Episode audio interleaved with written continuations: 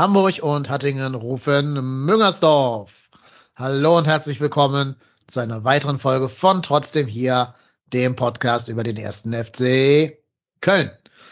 Mainz, wie es weint und singt, verliert gegen den ersten FC Köln nach einer Aufholjagd, die wir so zuletzt im Jahr 2016 gesehen haben, äh, mit 3 zu 2 nach 2-0 Führung.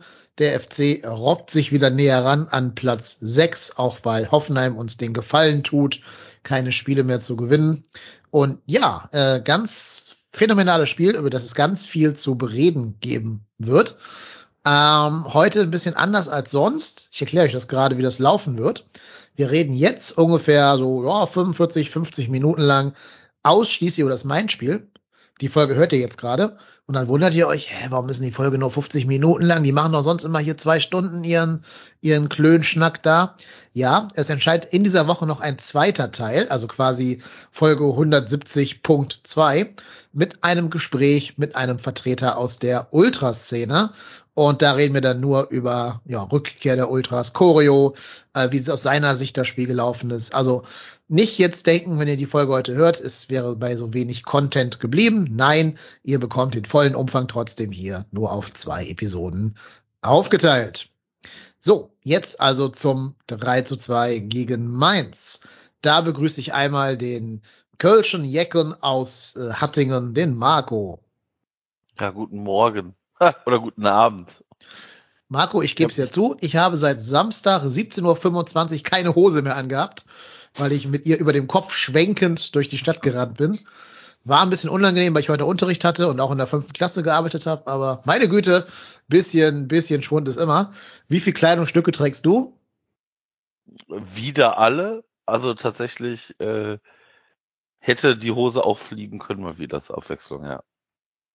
Okay, dann werden wir mal fragen, wie der Bekleidungsstatus unseres Gasts äh, sich verändert hat in den letzten 48 Stunden. Bei uns ist der Dirk, den ihr auf Twitter als @domstädter222 treffen könnt. Moin Dirk, grüß dich. Hallo, danke, dass ich da sein darf. Und ich laufe auch genau wie du immer noch ohne Hose rum. Ja, mit Recht würde ich sagen. Ich hoffe, dass das äh, Luca Kilian, Elias Skiri und Dejan Jubicic ganz genauso machen. Denn das sind ja so ein bisschen die Helden, aber nicht die alleinigen Helden dieses äh, Spieles gegen Mainz. Ja, hat's einer von euch im Stadion gesehen? Leider nein. Also ich nicht, leider. Leider auch nein.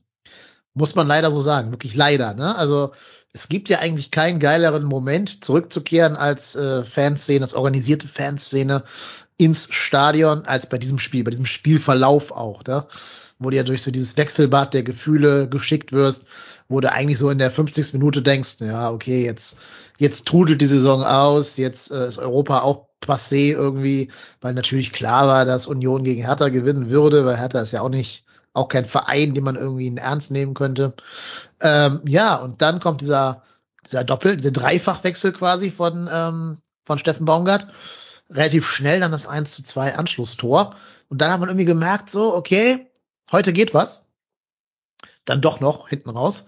Aber meine Frage an euch wäre, habt ihr nach dem 2 zu 0 durch Onisivo noch dran geglaubt?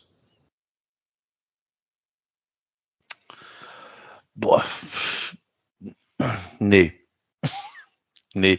Also ich irgendwie habe ich gedacht, so, ja, das ist dann halt so das Spiel, was jetzt, was jetzt irgendwie Mainz irgendwie für sich klar macht und wir bis dato ja tatsächlich nicht eine wirklich richtig nennenswerte Chance hatten, wo wir gedacht haben, so, ui, jetzt geht's aber voran oder auch so eine Druckphase hatten wir gar nicht und ich habe nach dem 2-0 gedacht, auch, dat, ja, das war es und vielleicht war es das dann auch mit unseren kleinen, feinen Europaträumen und hab mir gedacht, na okay, komm, ist egal. Saison schließen wir mit über 40 Punkten ab, das, oder 40 plus X. Das ist schon alles okay. Klassenerhalt ist safe. Damit komme ich klar. Und ja, dann kam dieser Dreifachwechsel. War das für euch der ausschlaggebende Punkt, dieser Wechsel, oder hat noch mehr dazu geführt, dass wir das Spiel noch gedreht haben?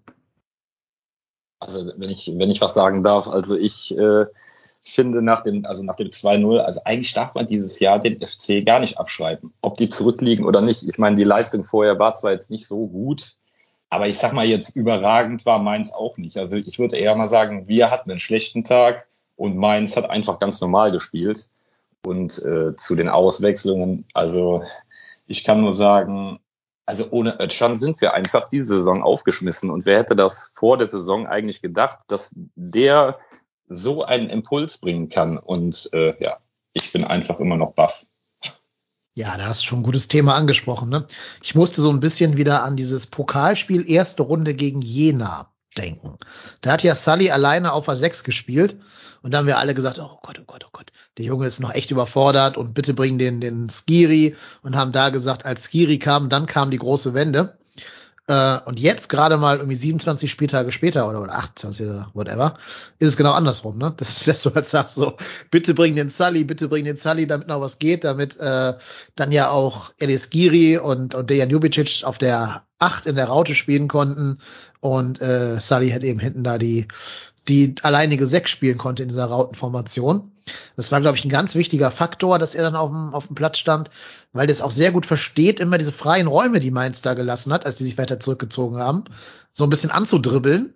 Und dann denkt der Gegner, der würde jetzt ins Dribbling gehen, rückt raus und dann schafft das Sully immer so eine Sekunde, bevor der Gegner mit ihm Kontakt aufnimmt, den Ball noch nach außen zu spielen oder woanders hin durchzustecken, womit er sofort halt einen Gegner aus der Formation rausgezogen hat und andererseits halt ähm, einen anderen Spieler in Szene gesetzt hat.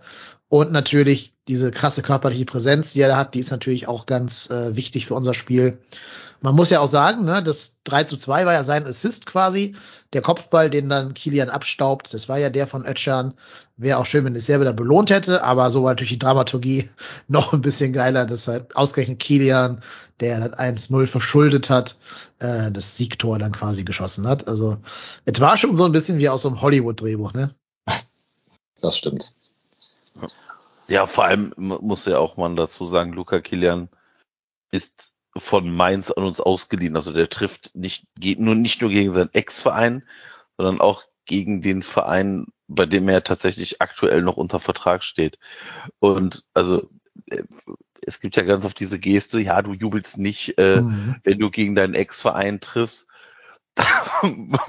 das war schon etwas, ein etwas sehr emotionaler Jubel, wobei man auch sagen muss, der hat sein erstes Bundesliga-Tor gemacht, äh, sei ihm. Also ich gönn ihm alles, alles Gute. Also das war schon sehr geil und ich glaube halt auch, wenn du halt wie das 1-0 mit diesem, mit diesem Abfälschen verschuldest und dann selber dazu sorgst oder dafür sorgst, dass, äh, dass dein Team das Ding vermeintlich gewinnt oder zumindest auf die Siegerstraße rutscht. Ich glaube, da äh, ist dem relativ egal gewesen, gegen wen er dieses Tor erzielt. Ja, vor allen Dingen, also man hat, glaube ich, dem, dem ähm, Jubel angemerkt, dass der halt eine mega Krawatte hatte, weil ihm ja anscheinend Bo Svensson erzählt hat, hier, das wird nichts für dich bei uns im Profifußball oder so. Ne? Also da gab es ja wohl das Gerücht, dass man ihm Mainz halt nicht vertraut habe. Und jetzt macht er bei uns ja quasi unumstritten da diese rechte Innenverteidigerposition. Da kommt ja Chabot zum Beispiel gar nicht in die Nähe, den da irgendwie zu verdrängen aus der, aus der Startelf. Ähm, patzt natürlich dann auch. Also ja, wobei so ein richtiger Patzer war es beim 1-0 ja irgendwie gar nicht. Ne? Also der, der muss ja hin und versuchen zu klären. Ich denke, wenn man, wenn er da wegzieht, kannst du auch sagen, warum zieht er da weg, wenn der Ball dann aufs Tor geht. Das weiß er ja vorher nicht. Also ich würde ihm dann im 1-0 gar nicht mal den ganz großen Vorwurf machen, ehrlich gesagt. Sieht halt dumm aus, wenn der Ball dann so blöd in die kurze Ecke trudelt und damit der eigene Torwart überrascht wird. Aber äh, so ein richtiger Patzer war das für mich auch nicht. Ja, aber er ist ja, aber er ist ja auch nur in die Situation gekommen, weil unser zweiter Innenverteidiger einfach einen grausamen Tag hatte. Mhm. Also tut mir leid. Also der, man hat schon gemerkt, dass der, dass der Hübers nicht da ist. Äh, ich glaube, mit Hübers wären da bestimmt auch keine zwei Tore gefallen. Also da bin ich mir eigentlich ziemlich sicher, weil das war ja eigentlich Chabot seine Seite.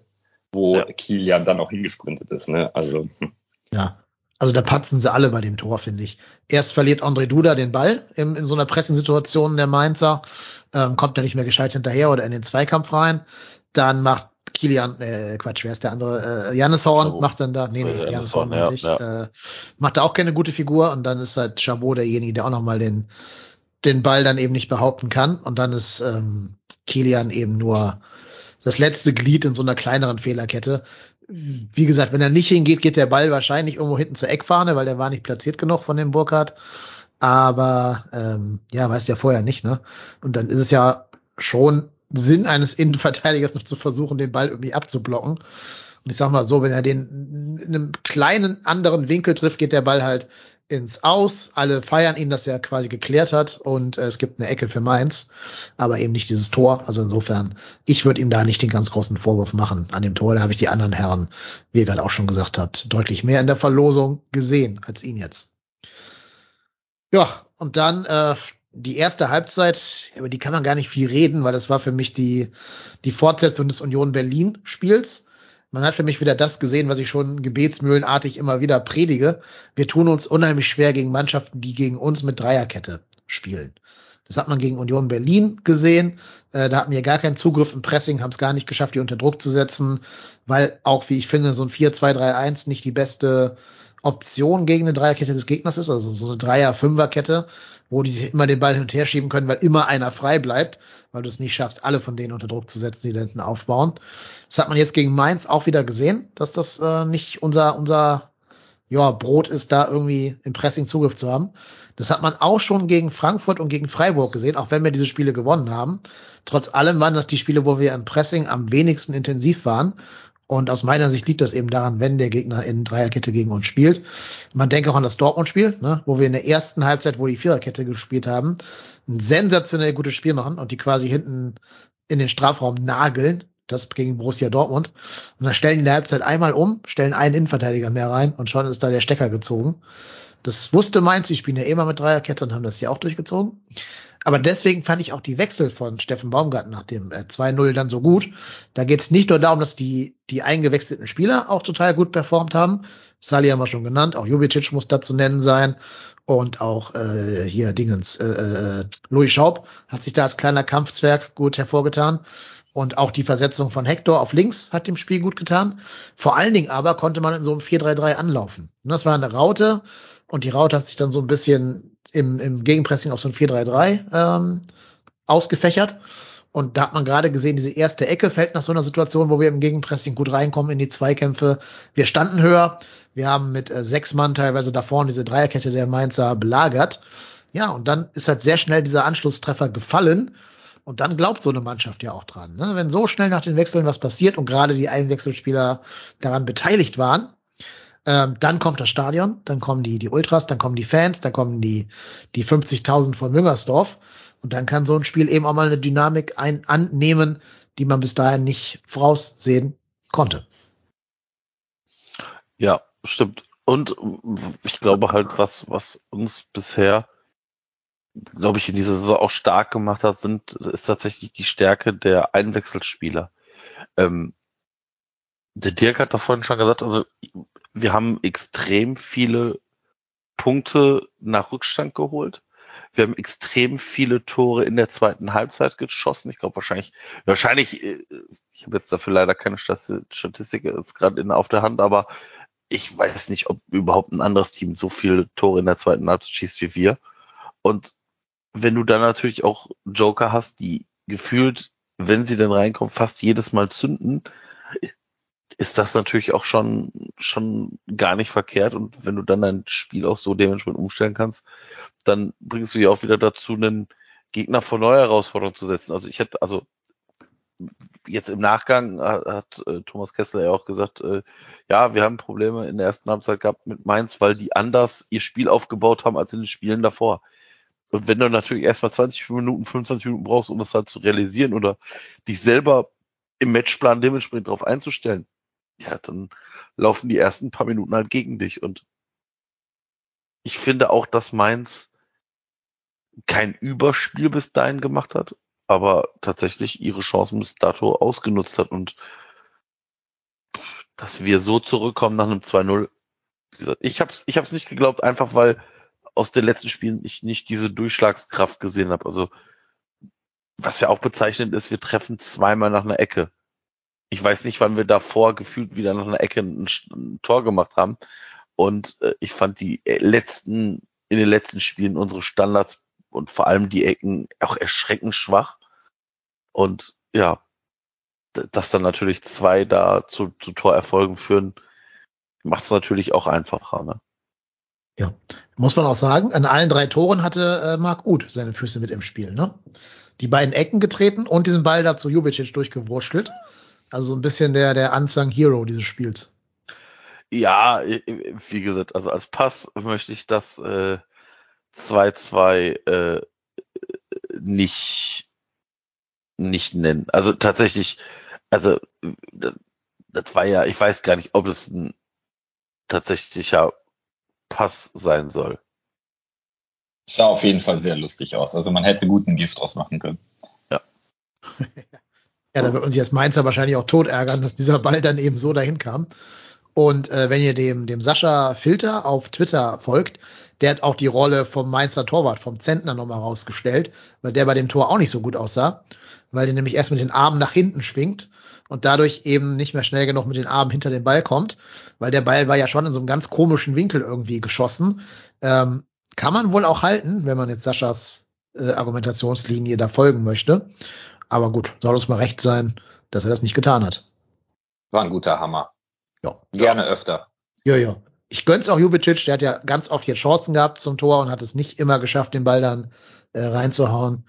Das war jetzt, glaube ich, sein zweites Saisontor oder drittes, ja, ich weiß zweites. nicht. Zweites. zweites.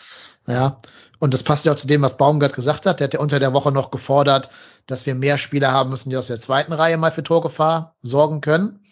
Und da hast du auch gesehen, das hat sich Jubicic zu Herzen genommen, weil der hatte drei solche Szenen. Die eine hat der Schiri abgepfiffen wegen äh, Stürmerfoul, sodass der Schuss dann gar nicht mehr zustande kam. Der zweite wurde geblockt und der dritte war halt eben dann das Tor. Ähm, also der hat auf jeden Fall den, die Order bekommen, einfach mal schießen, egal ob die Position perfekt ist oder nicht, schieß einfach mal drauf. Wer nicht schießt, kann auch keine Tore machen.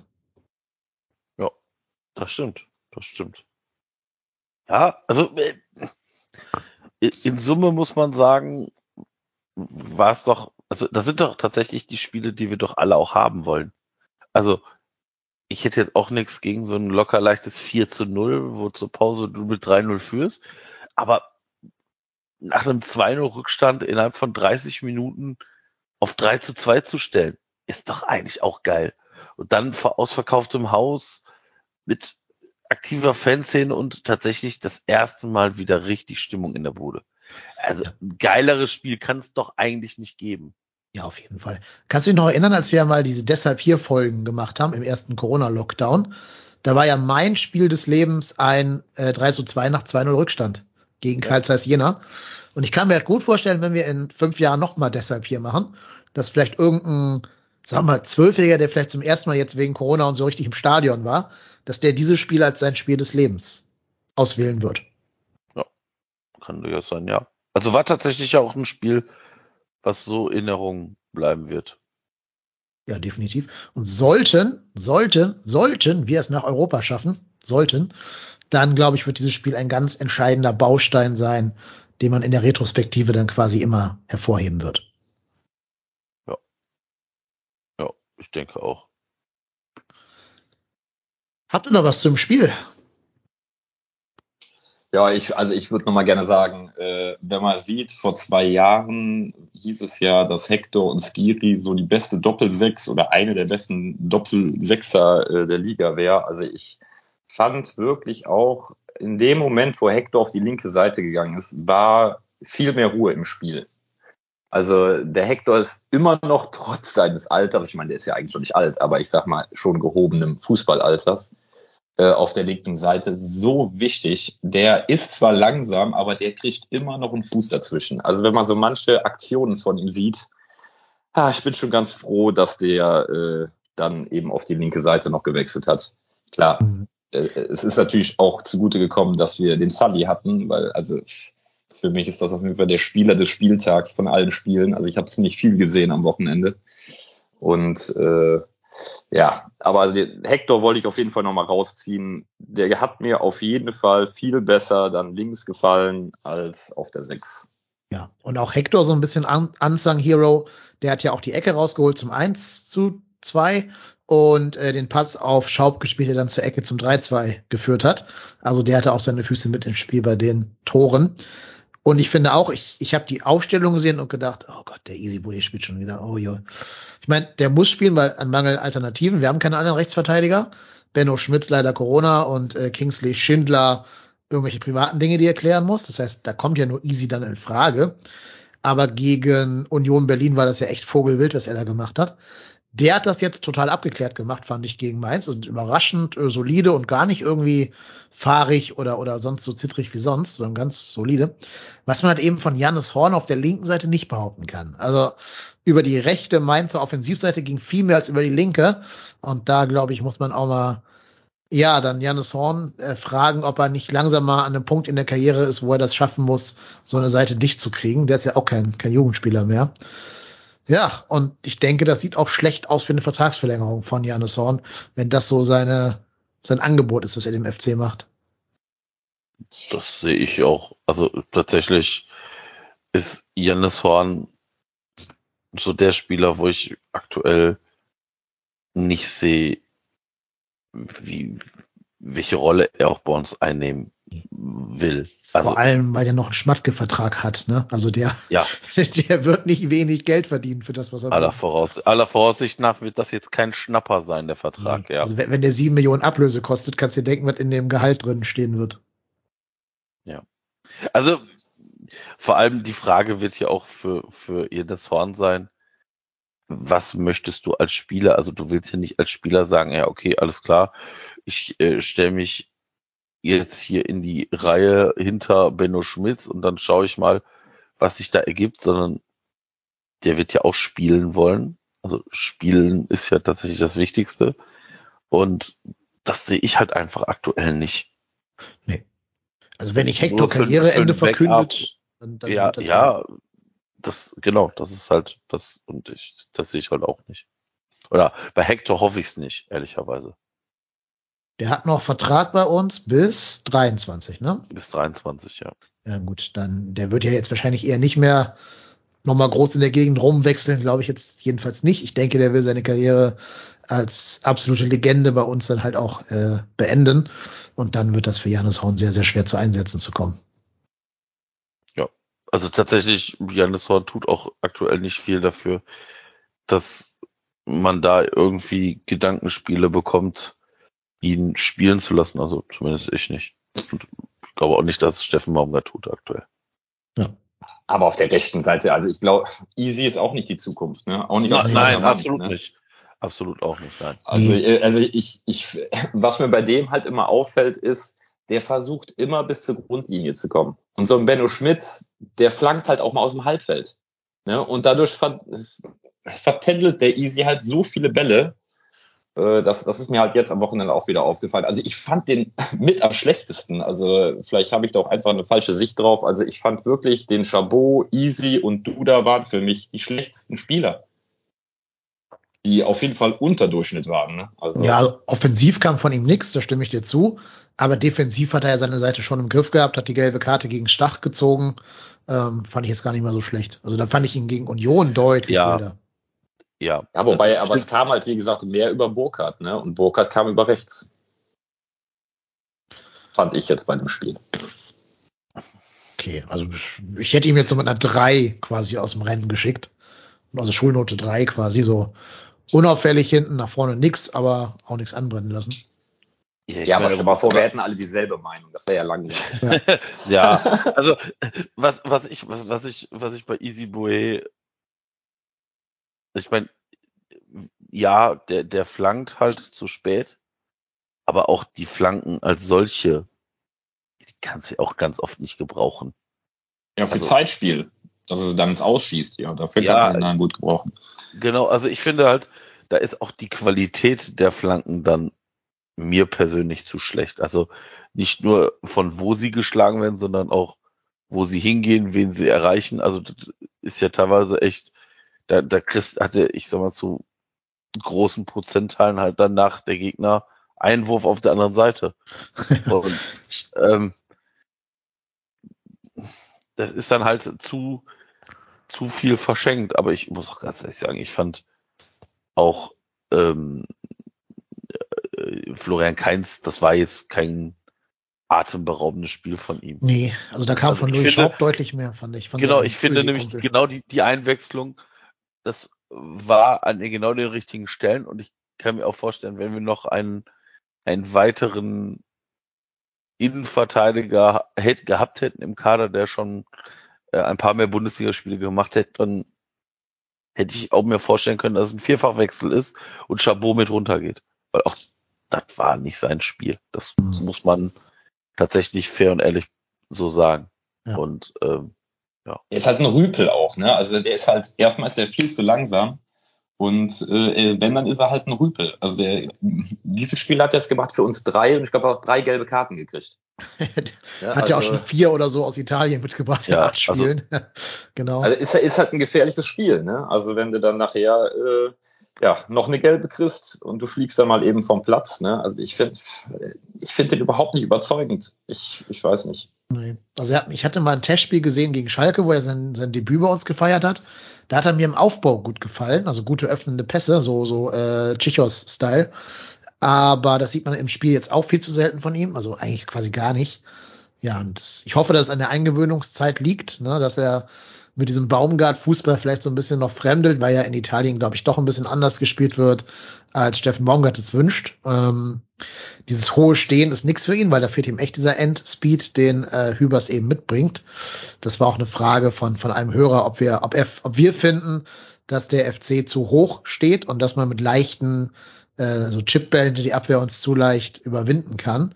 Und da muss ich dem Hörer das ähm, war der, weiß ich nicht, welcher Hörer. Trotzdem danke für die Frage. Muss ich ihm schon recht geben. Also, wenn unsere Abwehr hoch steht, und das tut sie sehr oft, dann ist man darauf angewiesen, dass halt Kilian und Hübers ihre Geschwindigkeit einbringen. Wenn einer von beiden aber nicht spielt und dann halt eben Julian Jeff Chabot spielt, dann wird das natürlich ein bisschen schwer mit der Endgeschwindigkeit. Und dann läuft hier da halt so ein Johnny Burkhardt auch mal davon. Ja, ja und, und was wir, was hier auch noch dazu kommt, dass wir auch ganz oft das Manko haben, dass unsere Außenverteidiger dann auch nicht immer auf Position stehen. Ne? Ja. Also ne, dann, dann laufen halt, also dann, dann laufen halt nur drei hinten rum. Und dann ist halt eine Konfusion, weil du keine direkte Zuteilung für die Gegenspieler mehr hast. Also es ist mir ganz oft schon aufgefallen, dass es bei Janis Horn auch ein Problem, aber auch bei Easy die sind dann einfach zu weit nach vorne gerückt. Und dann kommt dieser Chipball und dann läufst du genau in diese Schnittstelle zwischen Innenverteidiger und Außenverteidiger. Und dann ist es für den Innenverteidiger natürlich auch immer noch ein paar Meter extra, die er da hingehen muss. Und ja, das ist, ist tatsächlich ein Problem. Wobei ich glaube, das ist halt tatsächlich einkalkuliertes Risiko, kann ich mir vorstellen. Das war übrigens der Philly BN, der die Frage gestellt hat. Philly BN, vielen Dank. Ähm, ja, und was ich auch finde, irgendwie ganz komisch, aber wenn wir Raute spielen mit einer Sechs, stehen wir irgendwie defensiv stabiler, als wenn wir mit Doppelsechs spielen, habe ich das Gefühl. Weil ich manchmal glaube, dass bei unseren Doppelsechsern keiner von beiden so genau weiß, wer jetzt hingehen soll und wer absichern soll. Und dann haben sie nicht die Räume vernünftig besetzt. Während bei einem Sechser ist ja klar, wer hingehen muss, halt der eine Sechser. Ähm, und irgendwie hat das bei uns ein bisschen mehr Hand und Fuß, dieses Rautensystem von, von Baumgart, was mich echt ein bisschen überrascht, muss ich zugeben. Ja, ich, ich genau das glaube ich halt einfach auch, dass natürlich, wenn du eine alleinige Sechs hast, A, einmal die Aufgabenverteilung eine andere ist und du kannst dich ja auch in dieser Raute nochmal ein Stück nach, nach innen fallen lassen. Also Skiri, Lubicic, das sind ja auch beides durchaus Spieler, die auch mal defensiv Zweikämpfe führen können. Und wenn du die dann ich sag mal, zusätzlich als dann im Spiel zurück als Doppelsechs mit einbauen kannst, dann hat das halt tatsächlich mehr Qualität und wir wissen alles, wir wissen alle, welche läuferische Qualität Ilis Giri hat. Der kann dann halt auch mal diese Meter auch mal doch zulaufen. Und wie gesagt, ich glaube halt einfach, dass wir in dieser Raute einfach viel strukturierter und viel klarer das organisiert ist, weil wir als Doppelsechs tatsächlich auch immer diese Abstimmungsprobleme irgendwie gefühlt haben. Oder irgendwie auch vielleicht die, die, die Zuordnung untereinander, weil du hast ja auch nicht, bei der Doppelsechs bauen ja nicht, also sind ja nicht beide mit Defensivaufgaben betraut, sondern eine immer ein bisschen offensiver. Das ist dann natürlich da schon mal ein bisschen einfacher. Ja, genau. Und auch mal positiv erwähnen hier, Skiri schon wieder ein Kilometer mehr gelaufen als alle anderen Spieler auf dem Platz. Ne? Faszinierend, was, was der abreißt, der Typ. Ähm, krass. Aber da wird sich für mich auch eine Frage anschließen, die auch von einem, von einem Hörer kam. Wir haben ja immer gesagt, dass Skiri so der nächste Millionentransfer des ersten FC Köln werden würde.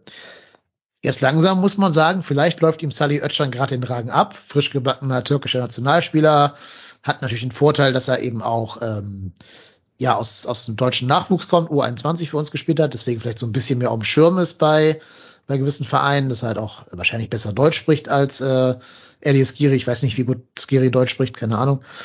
Ja, und dann fragt nämlich der Florian, äh, wen sollte der FC eher halten, Sully oder Elias? Beide. Ja, im Idealfall beide, ja.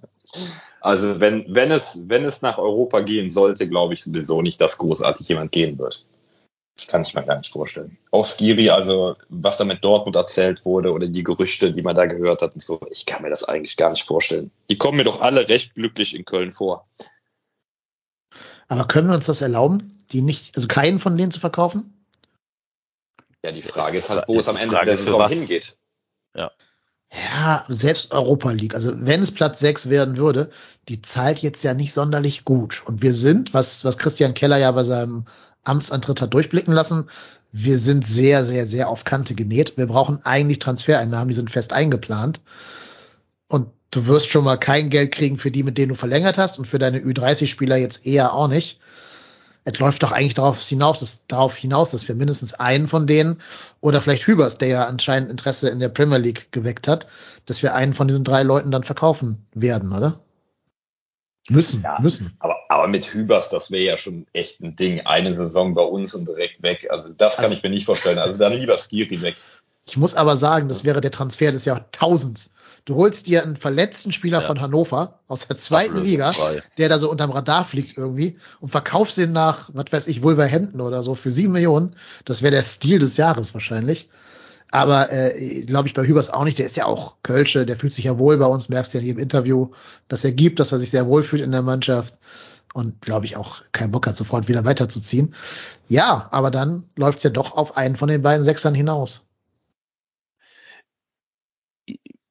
Ja, ja, die Frage ist halt, für wen, also die Frage ist halt, wie viel bekommst du für einen?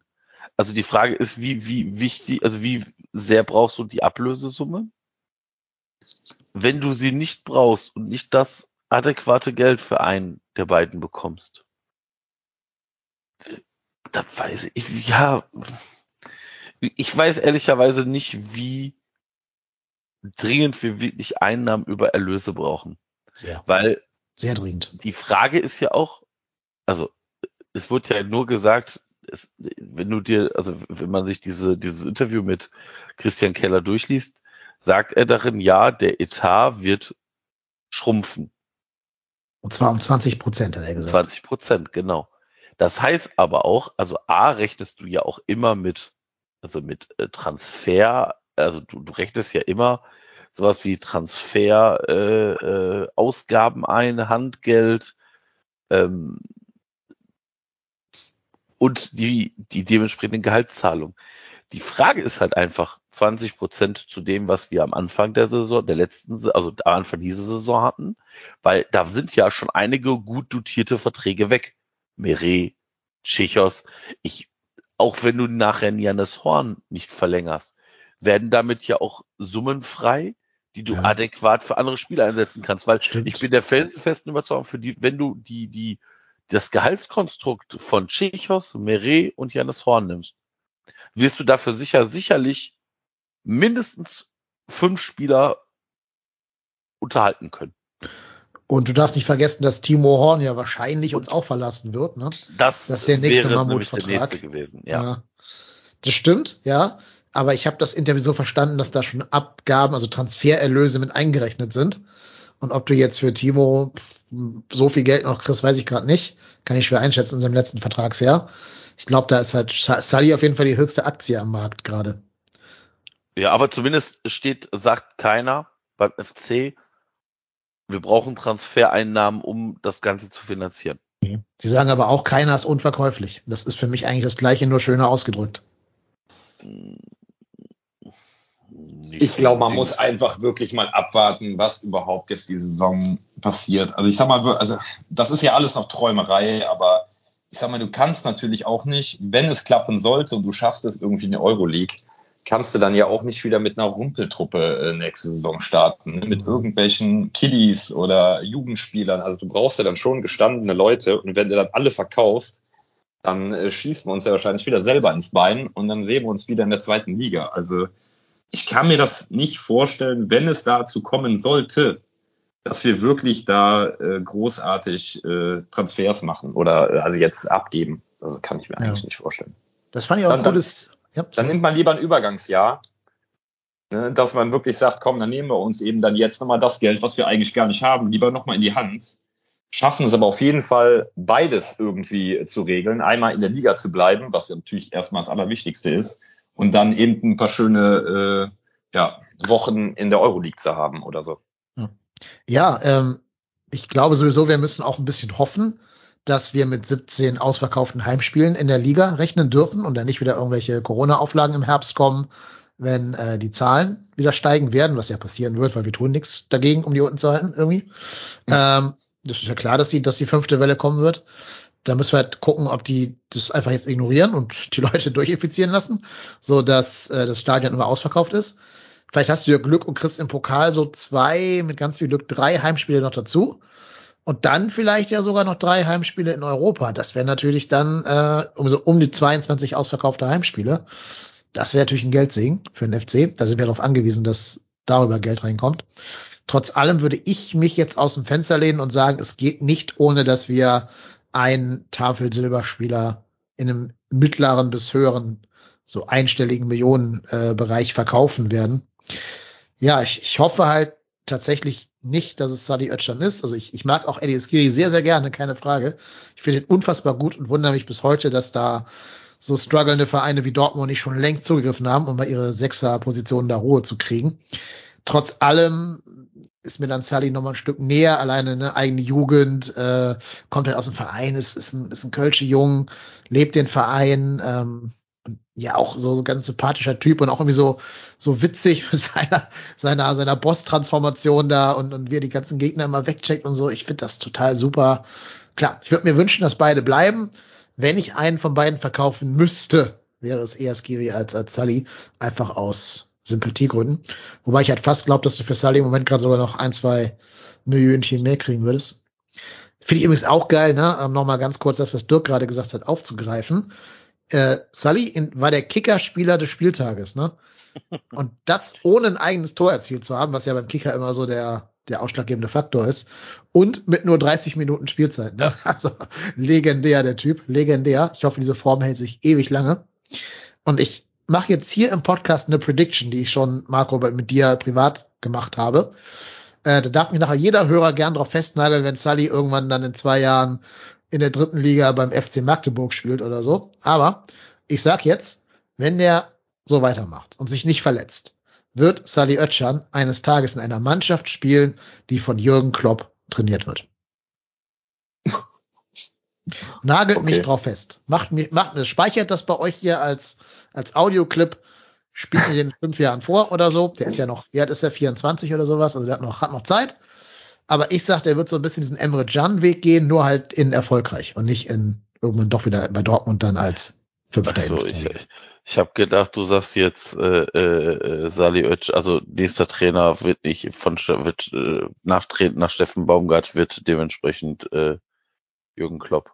Würde ich auch nehmen, ne? So ist das jetzt nicht, wenn wenn uns Dortmund dann den Baumgart abjagt oder so, ne? Ähm, würde ich, ich würde Jürgen Klopp hier persönlich willkommen heißen am Geisbockheim. Äh, aber Ich glaube eher andersrum. Ich glaube eher, dass Sully sich verbessert zu einer Mannschaft, wo Klopp dann Trainer sein wird. Alleine, weil, weil Klopp ist ja, der macht ja eine sehr, sehr kluge Transferpolitik, ne, um mal ganz kurz diesen, diesen Exkurs zu wagen. Der holt sich einen Lucho Diaz von, vom FC Porto, glaube ich, oder irgendwas aus äh, Portugal.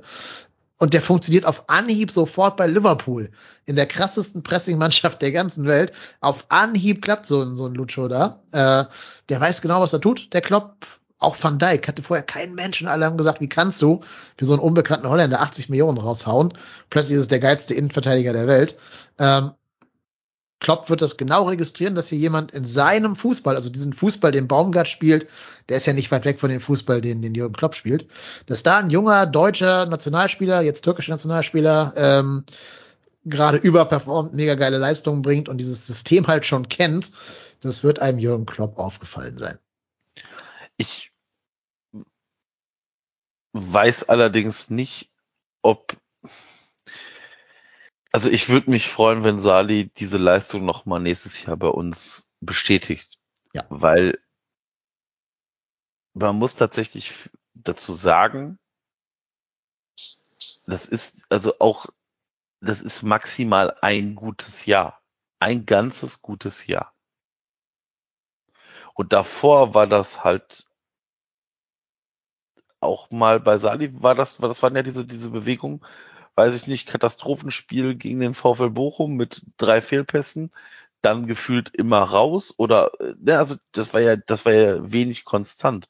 Und es ist zum ersten Mal so, dass da eine gewisse Konstanz im Spiel ist und ich weiß nicht, ob es nicht sinnhaft ist für Sali, einfach mal das zu bestätigen in einem Jahr. Also mit, wenn ich, ich sag jetzt mal, wenn er nächstes Jahr das bestätigt, dann bin ich bei dir. Dann hoffe ich aber, dass der FC dieses Jahr noch mit ihm verlängert und wir dann eine Ablösesumme bekommen und er nicht ablösefrei geht. Aber das auch. wird übrigens auch vielleicht ein Punkt sein, welcher Spieler uns eher verlässt.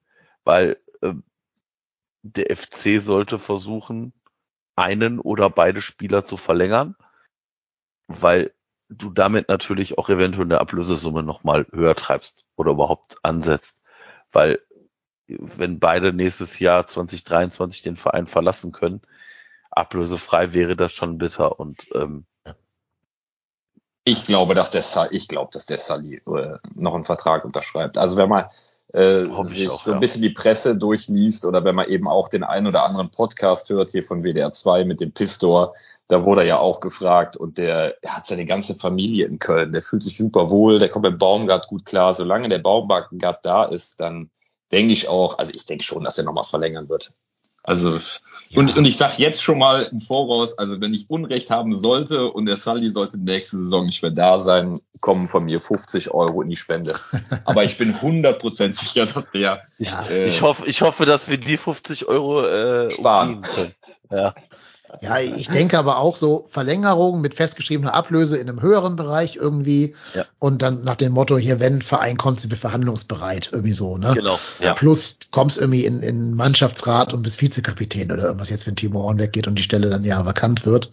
Zichos ist ja schon weg. Also, dass man ihn so so ein bisschen lockt und ich glaube auch, der hat auch mal Bock vielleicht als Kapitän vom FC aufzulaufen, wenn Hector mal in irgendeinem Spiel unpässlich sein sollte. Ich glaube schon, dass Sully jemand ist, der Bock hätte, mal die Binde zu tragen für den FC. Ähm, in, in Müngersdorf am allerbesten noch. Also das glaube ich auch noch so ein Lebensziel von ihm, kann ich mir vorstellen. Und ich glaube halt auch, was ihr schon gesagt habt, er muss das bestätigen, klar. Da hängt auch ganz viel an der Personalie Steffen Baumgart. Also Gott bewahre, ne? Gott be das fliegende Spaghetti-Monster möchte es bewahren, aber wenn jetzt Baumgart irgendwie uns verlässt und dann kommt da wieder so ein typischer FC-Trainer, also Markus Gistol 2.0, dann wird Salis auch schwerer haben. Der braucht dieses unfassbares äh, Vertrauen vom, vom Trainer, der braucht diesen Rückhalt, der braucht diese, diese Stärke, dieses stark Reden auch, ne? Der ist ja so ein sensibler Spieler eigentlich. Und deswegen habe ich auch Jürgen Klopp vorhin gesagt, bei Klopp kann das auch perfekt, seine Spieler stark zu reden. Ähm, ja, und ich glaube, das da hängt ganz viel vom Baumgart ab. Aber da ja auch Baumgart noch zwei Jahre bei uns bleiben wird, mindestens, mindestens, äh, bin ich guter Dinge, dass Sully seine Leistung auch bestätigen wird. Dürfte ich noch was anderes in den Raum werfen? Mhm. Äh, Was würdet, was würdet ihr denn eher nehmen? Also sagen wir mal, jetzt würde es gehen um Skiri oder jetzt auch noch Modest, der ja auch schon äh, mal wieder in den Medien war, dass er ja sehr wahrscheinlich irgendwelche Wechselgerüchte oder dass irgendwelche Vereine, ach man weiß ja sowieso nicht, was hier in Köln gelogen ist und was stimmt. Aber äh, ganz ehrlich, dann würde ich eher Modest abgeben und würde hoffen, dass wir die zwei Sechser behalten können.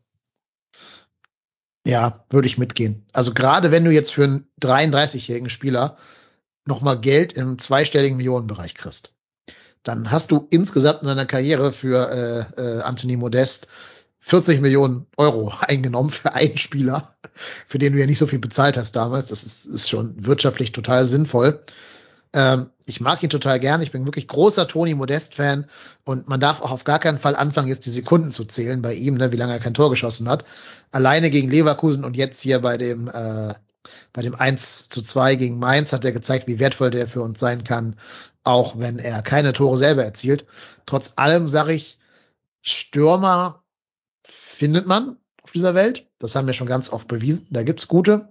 Ich bin aber noch sehr offen für eine Rückholaktion von John Cordova, wenn der ver ver äh, gehaltstechnisch nicht vollkommen versaut ist, sein sollte. Aber das glaube ich leider schon da in Russland. Ähm, Stürmer findest du, die gibt es. Und ich glaube, dass Baumgart auch ein Stürmer-Trainer ist. Also jemand, der aus einem vielleicht nur mittelmäßigen Stürmer sehr viel rausholen kann. Das ist ihm ja auch bei Modest nochmal gelungen, den in so einen zweiten Frühling reinzuführen.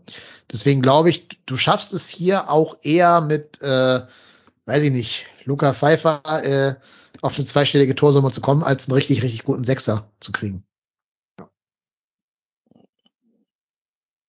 Und wir haben ja auch noch einen guten Jugendbereich. Ne? Die sind ja noch ein bisschen jung, aber okay, sie, sie werden ja eigentlich weniger gefordert, als eigentlich vor der Saison gesagt wurde, dass er die Jugend richtig mit einbauen möchte. Aber äh, die Veranlagung hier ist ja da, ne, bei unserer Jugend. Ja, vielleicht brauchen die auch einfach nur die Spielzeit. Ne? Also wenn man den Jungs vielleicht ein bisschen mehr Vertrauen gibt und nicht nur die letzten fünf Minuten, dann man weiß ja gar nicht, was dabei rumkommen könnte. Ja.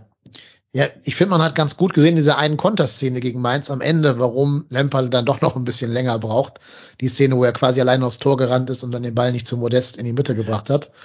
Ähm, da hat man dann gesehen, dass der Weg auch noch weit ist für ihn, aber ohne Spielzeit wird der Weg auch nicht äh, kürzer gehen. Also insofern muss man ihn mal langsam reinschmeißen. Oder Thielmann zum Beispiel ja auch, der jetzt ja gelb gesperrt war. Ähm, kommt ja auch zurück jetzt gegen, gegen Gladbach. Jo, und dann müsste man draufsetzen. Ich habe da schon mal gesagt, ich hätte gerne noch so einen Stürmer in diesem mittleren Alterssegment, so um die 25. Ähm, ja, ich glaube, dass man jemanden hat, den man zu seinem großen Vertrag hier bringen kann, der dann woanders hingeht, nochmal in seiner, seiner Blüte, aber auch kein reiner Jugendspieler mehr ist, der dann so ganz von vorne aufgebaut werden muss. Das ist so dieses Einzige, was mir bei uns im Kader gerade fehlt, im Sturm. Ein Spieler, der weder unter 20 noch über 30 ist. Äh, und übrigens, was mir gerade auch noch einfällt, äh, der nächste Streichkandidat ist, ist, ist ja auch ein Stürmer. Sebastian Andersson. Sebastian Andersson, ja. Genau. Wird auch keinen schlecht dotierten Vertrag haben. Also, nee, André ja, Duda also, kannst du auch mit deinem. André Duda, genau. Also, äh. ich, also ich, ich bin gerade kurz zusammengezuckt bei dem Satz so, ja, gute Stürmer wird man auch finden. Also wenn du den findest, sagst du mir, sagst du mir Bescheid. Ich gebe dann dem FC wahrscheinlich gegen teuer Geld einen Rat. Ja, ich habe doch gerade schon einen Namen Ring geworfen. Ich bin halt überzeugt davon, dass ein Baumgart aus einem guten Zweitligaspieler, also Stürmer, auch einen guten Bundesliga-Stürmer machen kann. Aber nur Baumgart. Gistol jetzt eher nicht. Baumgart halt schon. Ja, ja. Ich weiß nicht, ob, ja. Ich bin, bin bei Stürmern immer sehr, sehr vorsichtig, weil du siehst doch bei an so einem, ich sage jetzt mal Simon Terodde, dass der Unterschied bei einem Stürmer zwischen erster und zweiter Liga durchaus nochmal ein anderer ist. Auch der weil, würde unter Baumgart zehn Tore machen in der Saison. Würde ich jetzt drauf wetten. Alleine, weil der nicht so ein, so ein, so ein Luschi ist wie Anderson, sondern sich einfach reinhängt und da auch gegenpresst und so weiter. Ja. Und weil er halt mit Flanken umgehen kann. Ne? Also, wenn die Flanke kommt, ist egal, ob da Modest oder Terodde steht in der ersten Liga, die machen beide mit einer hohen Verwertungsquote ihr Ding. Nur, dass die Flanken halt in den Modest, äh, in den, in den Terodde-Jahren bei uns gar nicht erst kamen. Weil wir da halt eher schlecht gespielt haben und tief standen. Ja. Ja, ich, wie gesagt, ich bin gespannt. Ich glaube auch, dass sich das Personalrad bei uns sicherlich nochmal drehen wird, weil ich kann mir auch nicht vorstellen, dass so ein, so ein André Duda mit seiner Spielzeit in, in Summe zufrieden ist. Ja. Und dann muss man da auch ganz einfach drauf gucken und sagen, so reicht das für uns, für den FC? Reicht da äh, das, was wir zahlen, zu dem, was wir bekommen? Und ja, da bin ich mal sehr gespannt, wie das ausschaut. Definitiv. Wir machen jetzt noch ganz schnell die Saisonwette und dann müssen wir auch schon die Folge hier für heute beenden. Wie gesagt, es kommt ja noch eine zweite Folge im Laufe der Woche. Also nicht grämen, liebe Zuhörerinnen und Hörer. Ihr kriegt noch genug trotzdem hier Content in dieser Woche. Ähm, und zwar haben wir da vom 29. Spieltag die Einsätze von Kilian, Ötschan und Lemperle. Das sind drei Euro. Dann gibt der Dojemine drei Euro, ähm, weil Tore vom FC drei Stück gefallen sind, das sind also sechs Euro. Dann haben wir vom User Bergbeutel 10 Euro bekommen pro Punkt, also 30 Euro insgesamt. Lieben, lieben Dank dafür. Und nochmal zwei Euro je Tor von Thomas und Nina sind sechs Euro. Und das zusammen sind 42 Euro, die wir da oben drauf packen. Und plus die 50 Euro vom Klassenerhalt der FC-Frauen sind wir jetzt bei 654,50 Euro. Also ich sehe das kommen. Wir müssen am Ende 1000 Euro da an die Tafeln überweisen. Ich sehe das kommen. ja, ich bin gespannt, ja. Ja, vor allem, weil immer mehr Hörer mit auf den Zug aufspringen und Hörerinnen natürlich auch. Also vielen, Ja. vielen Dank für jeden Cent, der da von anderen Leuten noch mit zu der äh, Saison, welche dazukommt. Vielen Dank und die Tafeln in Köln werden sich freuen. Ja. Ja, dann bedanke ich mich jetzt erstmal bei unserem Gast, beim Dirk, dem Ed Domstädter 222. Vielen Dank, dass du in der ersten Folge dabei warst und der zweiten bist du auch noch mit dabei. Also insofern hören wir auch dich wieder. Aber fürs Erste erstmal vielen Dank, Dirk. Ja, danke, dass ich da sein durfte. Hat Spaß gemacht. Ja, sehr gerne. Und natürlich danken wir uns auch beim Flitzer von Hattingen, bei Marco. Danke, dass du da warst, wie immer. Immer gerne. Hast übrigens auch letzte Folge, wo ich nicht da war, das sehr gut gewuppt hier, äh, als die Katze aus dem Haus war, haben die Mäuse das gut geregelt. Das ist, Jo. das ist sehr lieb von dir. Die Absolut. Maus freut sich. Ja, hab die Folge gerne gehört. Ich war dann auch Fan dieser, dieser Folge und nicht äh, Produzent, sondern reiner Hörer. War auch ein spannendes Erlebnis für mich und habt ihr gut gemacht, ihr drei. Ja, das stimmt. Alles klar. Dann verbleiben wir mit trotzdem mit äh, besten Grüßen. Du bist der Ruhrpott-Tennis, ich bin KY Lennep und wir sind trotzdem hier. Tschö. Tschüss.